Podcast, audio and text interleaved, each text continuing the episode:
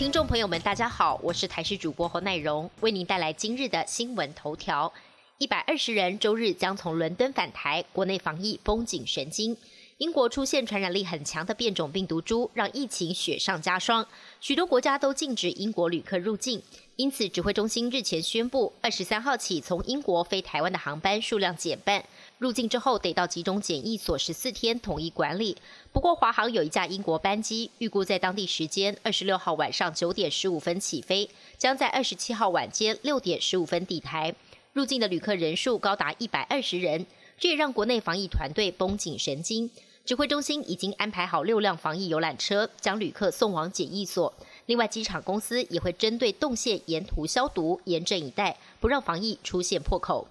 跨年夜气温恐怕下探到只剩五度。今天东北季风减弱，各地回温。不过到了下周三，先会有锋面通过，随后寒流接力报道，全台降温有感，也让今年的跨年恐怕会是十五年来最冷的跨年夜。气象局预估，三十号晚间到三十一号清晨，台南以北到宜兰花莲最低温只有八度，沿海空旷地区更可能下探到只剩五度，低温灯号的红橙灯有机会齐发。而在桃园以北和宜兰一千公尺以上的高山，包含了七星山、拉拉山、太平山，都有机会下雪。这几天虽然天气回稳也回温，但保暖的衣物和厚棉被可别忘了赶快备齐。有网友日前在公共政策网络参与平台发起了国高中上课时间改为九点半到五点的连数。复议人数目前已经超过通关门槛，而这个议题也在社群平台上掀起热议。不少网友提出，比起德国、日本的六小时、英美的六点五小时、俄罗斯的七小时，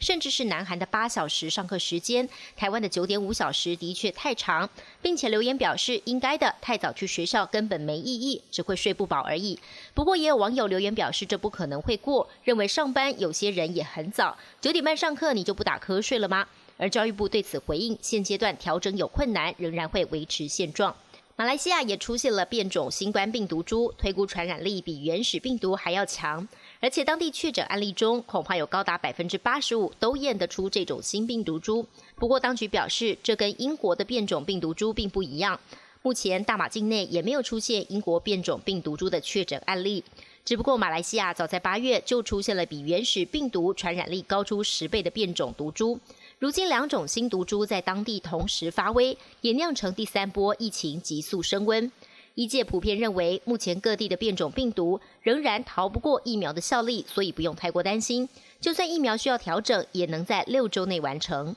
日本确诊人数屡创新高，首相菅义伟呼吁民众在家过年。英国变种病毒株在发威，现在法国、日本也遭到入侵，尤其是日本已经发现五人感染了英国变种病毒株，让日本各界非常忧心。因为这回新年假期特别长，有的人已经开始放假，一连休到一月十一日。但连日来日本确诊人数频频创新高，变种病毒又已经入侵。放假前，日向菅义伟跟各县市首长都召开记者会，要日本民众过年不要出游，也不要返乡，不然等到新年开春，恐怕就得面临更严重的疫情。随着耶诞节到来，西方政要纷纷发表谈话，英国女王伊丽莎白二世的演说更是全世界的焦点之一。英国电视台第四台往年都会在同一时间制作仿冒版的女王演说，这次甚至运用了换脸技术，让盗版女王在镜头前大秀舞技。综合外媒报道，盗版女王在五分钟的演说当中谈及了多个敏感议题，包括了哈利王子跟妻子梅根脱离皇室，以及影射次子安德鲁王子今年初决定卸下皇室职责的决定。最后还跳起舞来，跟正版女王形象大相径庭。本节新闻由台视新闻制作，感谢您的收听。更多内容请锁定台视各界新闻与台视新闻 YouTube 频道。